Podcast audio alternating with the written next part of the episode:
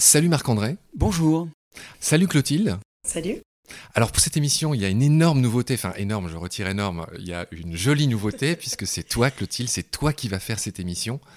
Je te présente en deux mots, tu es une copine, tu euh, travailles à l'association Science Télévision. C'est ça. Pour le festival Paris Science, qui est emmené par notre ami Fabrice Estève, que je salue au passage. Et on s'est connus dans ce cadre-là. Et euh, voilà, tu as proposé de me remplacer pour que je puisse partir en vacances, euh, manger dignement, euh, dormir. Et donc aujourd'hui, c'est toi qui vas faire cette belle émission avec Marc-André qu'on remercie. Et donc je te passe la parole et, et je vous souhaite une belle émission à tous les deux. Merci Marc. Merci.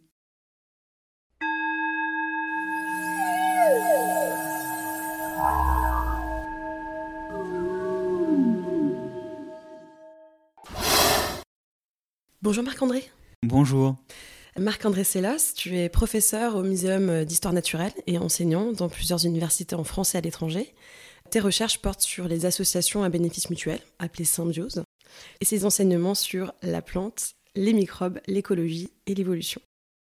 Tu es éditeur de revues internationales et d'espèces, une revue de vulgarisation dédiée aux sciences naturelles, et tu es aussi très actif dans la vulgarisation par des conférences, des vidéos, des documentaires, des articles, mais aussi des livres dont on va parler, et notamment un livre qui a nous intéressé plus particulièrement, qui s'appelle L'origine du monde, une histoire naturelle du sol à l'intention de ceux qui le piétinent, chez Actes Sud, qui est paru en 2021. Ce premier épisode est consacré à toi, te reconnaître un petit peu Carrément. mieux. Tout à fait. Connaître un peu mieux et euh, voilà, un peu apprendre de ton parcours et de, de ce que tu as pu faire et de tous tes écrits. Donc ce que je te propose peut-être, c'est de nous expliquer un peu euh, où est-ce que tu as grandi et quelle a été, comment est venue cette passion pour les micro-organismes, etc. J'ai eu la chance, bien que vivant à Paris, d'être doublement projeté dans la nature. D'abord, euh, mon grand-père et ma grand-mère nous emmenaient très souvent avec mon petit frère au bois de Vincennes. Donc on était, euh, dès qu'on avait un petit peu de temps, euh, et même avant d'aller à l'école, on était pratiquement tout le temps dans la verdure, en train de jouer, euh, et, même d'ailleurs à contre-saison, en hiver. Donc on a très tôt avec mon frère été en contact avec la nature, et en plus, pendant les vacances, on allait dans la famille, en fait, en Bretagne, à Belle-Île-en-Mer. hein. Et là encore, dans de très longues vacances, on avait cette chance. Moi, j'ai notamment pu travailler à la ferme. Et hum, on a tous les deux développé des intérêts pour la nature. Mon frère, c'était les oiseaux. Moi, ça me faisait chier parce que il fallait euh, regarder très vite, euh, regarder très loin. J'étais plutôt paresseux et j'ai commencé à m'intéresser au fait aux champignons. Mais dès l'âge de 10 ans, j'ai commencé à essayer de leur donner un nom, de les identifier. Et hum, c'est quelque chose qui m'a à la fois projeté dans le monde microbien et aussi projeté dans le sol. Je m'explique. La partie qu'on voit des champignons, c'est l'organe reproducteur qui produit une fine poudre qu'on peut recueillir d'ailleurs euh, en mettant le chapeau d'un champignon de Paris sur une feuille de papier. Cette fine poudre, ce sont des cellules qui sont dispersées par le vent et qui germent ailleurs en filaments microscopiques. Des filaments qui forment un réseau qu'on appelle le mycélium, par exemple dans le sol et qui est vraiment ce qu'est le champignon au jour le jour. Et en essayant de comprendre d'où sortaient ces parties que je récolte et que tout le monde appelle champignons, en essayant au-delà de leur donner un nom, d'essayer de comprendre comment ça se développait, ben, ce que j'ai trouvé, ce que j'ai trouvé très facilement, parce que c'est connu ça, mais ce que j'ai construit comme vision du champignon, c'est un organisme microscopique. Et ça, ça m'a déjà microscopique la plupart du temps. Et ça, ça m'a déjà projeté dans le monde microbien. Et ensuite, les champignons vivent souvent dans le sol, et c'est ce qui m'a projeté dans le sol, notamment au travers de mon cursus de chercheur, parce que j'ai euh, voulu devenir chercheur, je suis entré pour ça à l'école normale supérieure de la rue d'Ulm. Bon, alors il était hors de question de devenir un chercheur qui trouve des noms de champignons, parce que ça, il n'y avait pas de poste pour ça. Et il a fallu se consacrer à autre chose, et mes maîtres m'ont conseillé, et ça a été une riche idée, de m'intéresser au laboratoire qui travaille sur les mycorhizes et d'y faire des stages. Les mycorhizes, c'est ces interactions entre des champignons du sol et les racines des plantes, où les plantes nourrissent ces champignons et les champignons font les courses pour les plantes, c'est-à-dire vont chercher dans le sol de l'eau, de l'azote, du phosphate, du potassium. Et alors ça, en fait, cette association-là, c'est quelque chose qui a fait ma passion de, de recherche, mais qui réellement, en fait, ouvre la boîte de Pandore de ce qu'est le sol. Et donc, non seulement les champignons m'ont emmené vers le microscopique, mais ils m'ont aussi emmené vers le sol, où j'ai bâti mon activité de recherche et où j'ai pas pu manquer de croiser les autres protagonistes du sol. Et donc, à l'heure actuelle, ton équipe travaille sur les mycorhizes. Alors elle travaille sur les mycorhizes, elle s'intéresse à plusieurs aspects des mycorhizes, notamment les mycorhizes des plantes qui poussent sur d'autres plantes, c'est les plantes épiphytes qui sont abondantes en région tropicale. Elle s'intéresse aussi à la vie d'un champignon mycorhizien célébrissime, la truffe, on essaie d'étudier un peu son écologie dans le sol et on s'aperçoit que certes, elle forme des mycorhizes, justement, des interactions avec les racines des arbres, notamment les chênes ou les noisetiers que l'on plante dans les truffières, mais c'est vraiment un modèle intéressant scientifiquement, au-delà d'être un modèle gastronomiquement pertinent. Ensuite, nous avons aussi des actions de recherche sur des types de fonctionnement de mycorhizes un peu bizarres où la plante ne donne pas de sucre aux champignons, mais au contraire reçoit du sucre du champignon en plus de l'eau et des sels minéraux. Et ces plantes, dont certaines sont non chlorophylliennes, hein, puisqu'elles n'ont plus besoin de photosynthèse, d'autres font de la photosynthèse en plus de recevoir du sucre du champignon. Ces plantes sont notamment des plantes très adaptées au sous-bois et finalement assez courantes en forêt tropicale ou tempérée. Alors voilà le type de recherche que l'on mène, mais je veux dire que moi, je dois dire que au-delà de continuer à, être aux côtés de mon équipe pour la financer et rédiger les articles scientifiques, j'ai pris mon bâton de pèlerin parce que ce que j'ai remarqué, c'est qu'on entasse des connaissances scientifiques, mais le facteur limitant, c'est le transfert de ces compétences, de ces visions du monde vers la société.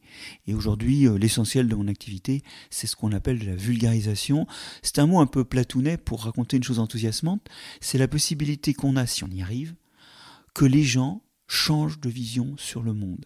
C'est-à-dire, en voyant toujours le même monde, ils découvrent bah, par exemple la présence de microbes, l'importance du sol sur lequel ils marchent, et finalement leur révéler des choses qui, demain, sont des outils pour gérer mieux ce monde, consommer mieux, gérer mieux sa santé. Enfin, en fait, c'est pas simplement changer leur point de vue sur le monde, mais c'est réellement leur remettre la boîte à outils de ce que la science essaie de découvrir et de comprendre. Oui, c'est passionnant. Et d'ailleurs, euh, tu as euh, écrit donc, plusieurs euh, livres dont on parlait. Le premier, je pense, c'était Jamais seul. Ces microbes qui construisent les plantes, les animaux et les civilisations. Est-ce que tu peux un peu nous en parler? Oui, l'idée c'est que les microbiotes, comme on les appelle, ces écosystèmes microbiens qui habitent les plantes, qui habitent les animaux, et, qui étaient connus depuis longtemps d'ailleurs pour être là, mais on pensait qu'ils étaient là et puis point. On découvre aujourd'hui que c'est eux qui construisent la physiologie, le fonctionnement des plantes et des animaux, et, que nous-mêmes nous ne sommes jamais seuls car nous sommes accompagnés d'à peu près autant de cellules de microbes, alors c'est des bactéries ou des champignons unicellulaires qu'on appelle des levures. Hein. Euh, nous avons à peu près autant de cellules de microbes que de cellules humaines. Bon, alors, comme les cellules de microbes sont plus petites que les nôtres, au total, ça fait entre 1 et 2 kilos par personne sur la peau, euh, dans le tube digestif. Mais ça construit notre santé. D'ailleurs, dans la modernité où nos savons sont trop bactéricides, notre alimentation est pas assez riche en fibres et pleine de choses toxiques pour le microbiote comme des émulsifiants ou des édulcorants ou des conservateurs, eh bien, nous bousillons notre microbiote et le bilan, c'est qu'on n'est plus en bonne santé. C'est une partie de l'explication de toutes les grandes maladies de la modernité, de, l'asthme au diabète, en passant par euh, l'autisme ou la maladie d'Alzheimer. Donc ce livre-là revient à dire que les grands organismes qui nous entourent végétaux et animaux sont construits par des microbes. Et ça, c'est quelque chose qui m'a valu d'être un peu moins seul, parce que comme ça a été mon premier livre, et c'est quelque chose qui m'a permis de rencontrer un public plus grand.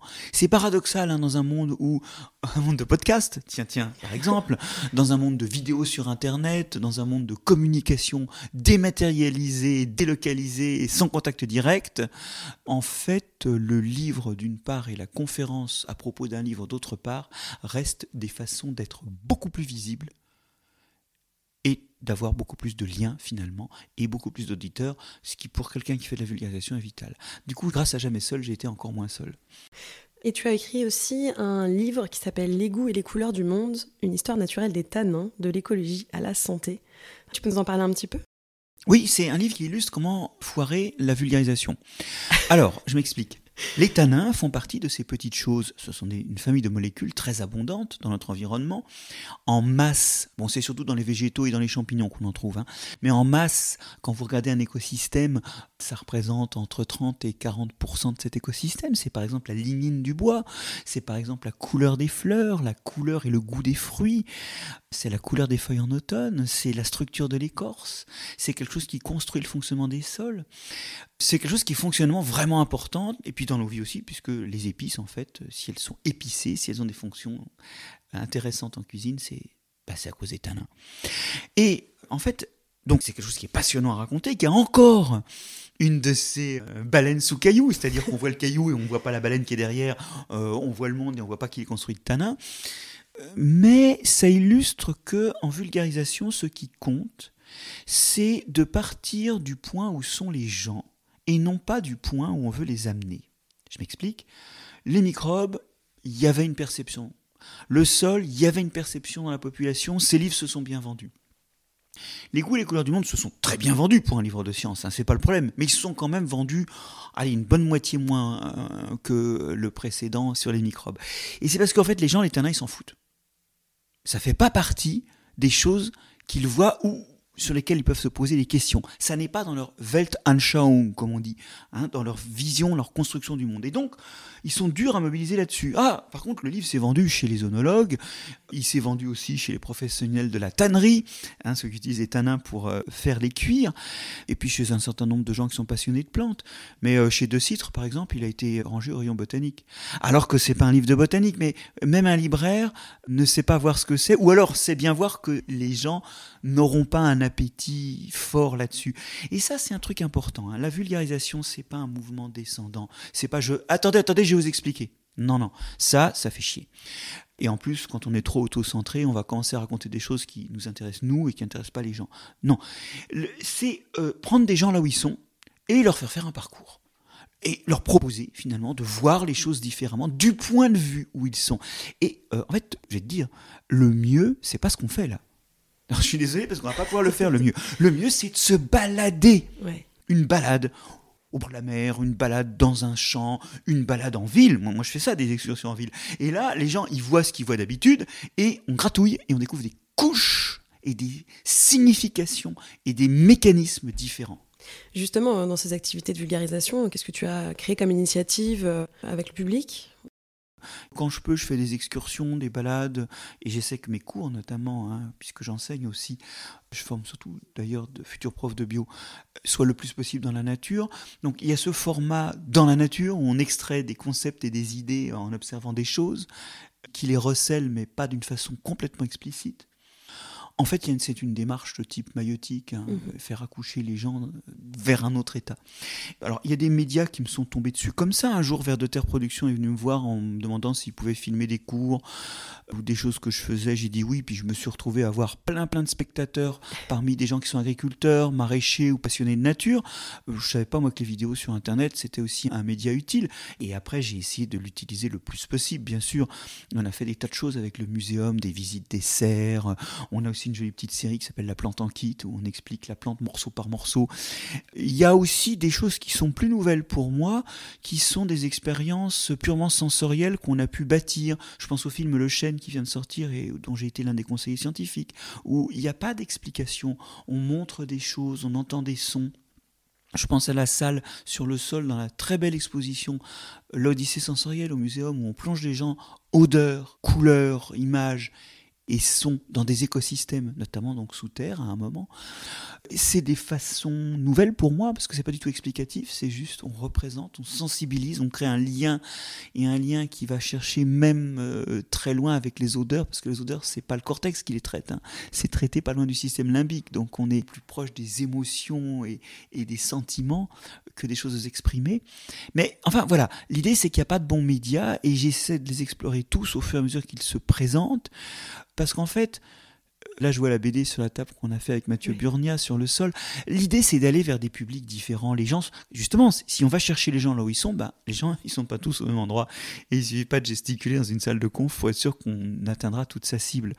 Voilà, l'autre jour j'étais invité sur Fun Radio et je sais pas si j'étais vraiment dans le ton, mais j'étais follement heureux d'aller parler à des gens qui clairement vont pas venir écouter mes confs et vont pas acheter mes livres, mais à qui j'ai peut-être des choses à dire? Ben, J'aurais dit de bouffer des fibres parce que c'était bon pour leurs microbes et qu'ils en mangeaient en moyenne que la moitié de ce qu'ils devaient manger. Et c'est énorme parce que si effectivement il y a un ou deux auditeurs qui vont se poser des questions sur l'alimentation, mais c'est féerique quoi.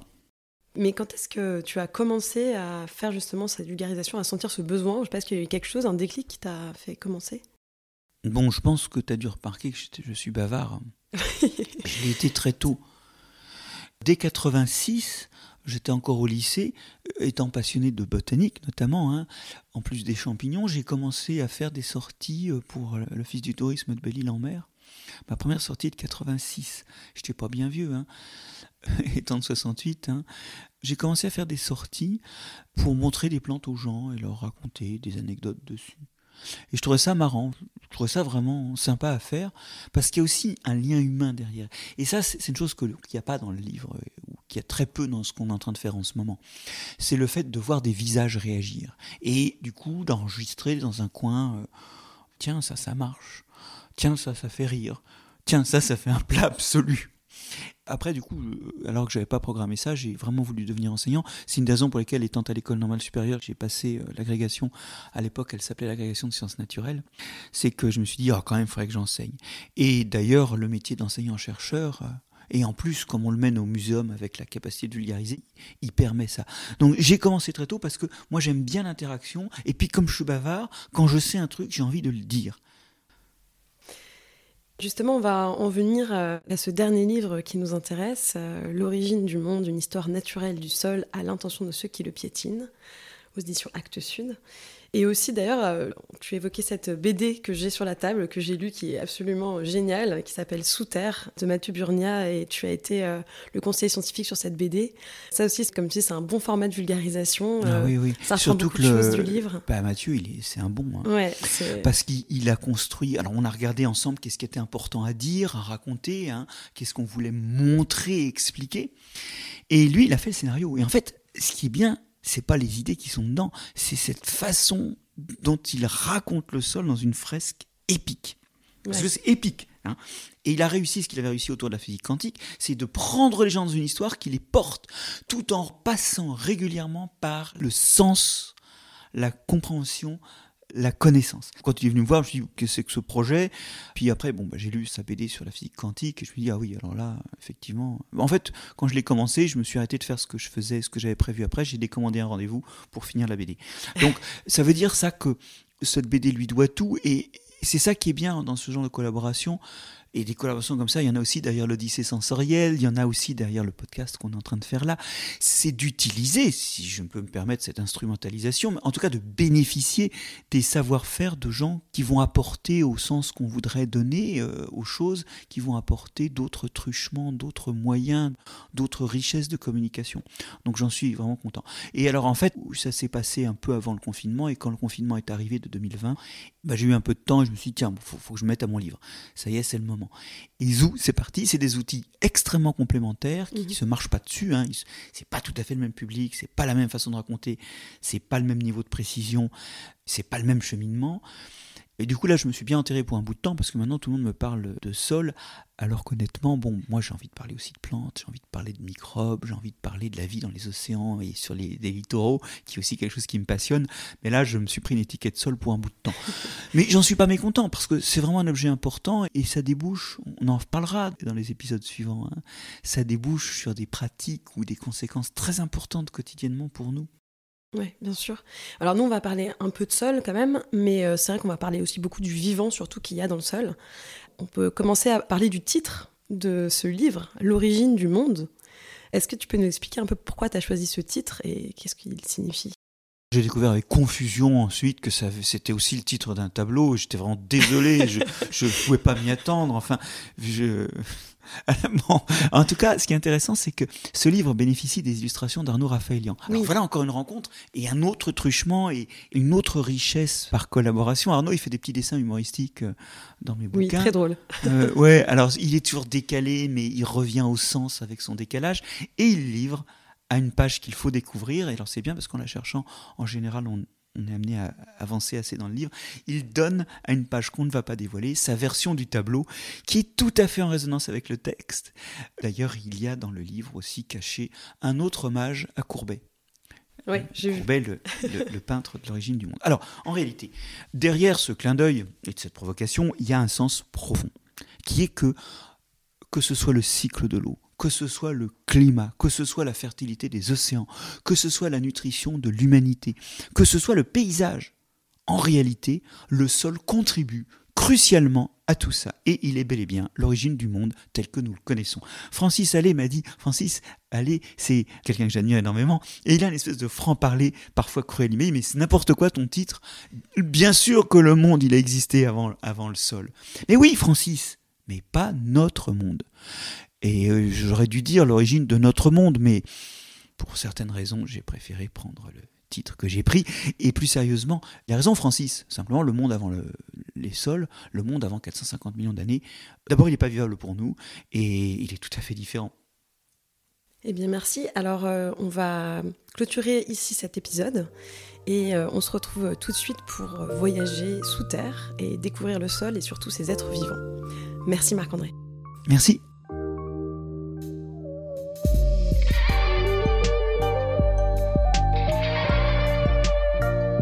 C'est la fin de cet épisode. Merci de l'avoir suivi. Pour continuer, nous avons besoin de votre soutien. Et vous pouvez nous aider simplement, en quelques clics et gratuitement. Il suffit par exemple d'utiliser le moteur de recherche solidaire Lilo. Ainsi, chacune de vos recherches sur Internet générera des gouttes qui seront reversées au projet de votre choix, comme Baleine sous gravillon par exemple.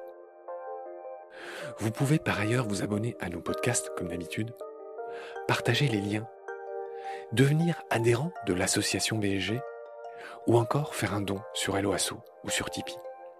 Grand merci par avance. Je remercie tous mes équipiers pour leur aide précieuse. Je vous retrouve bientôt pour de nouveaux épisodes. Et d'ici là, prenez soin de vous et de ce qu'il y a autour de vous. Merci. À bientôt.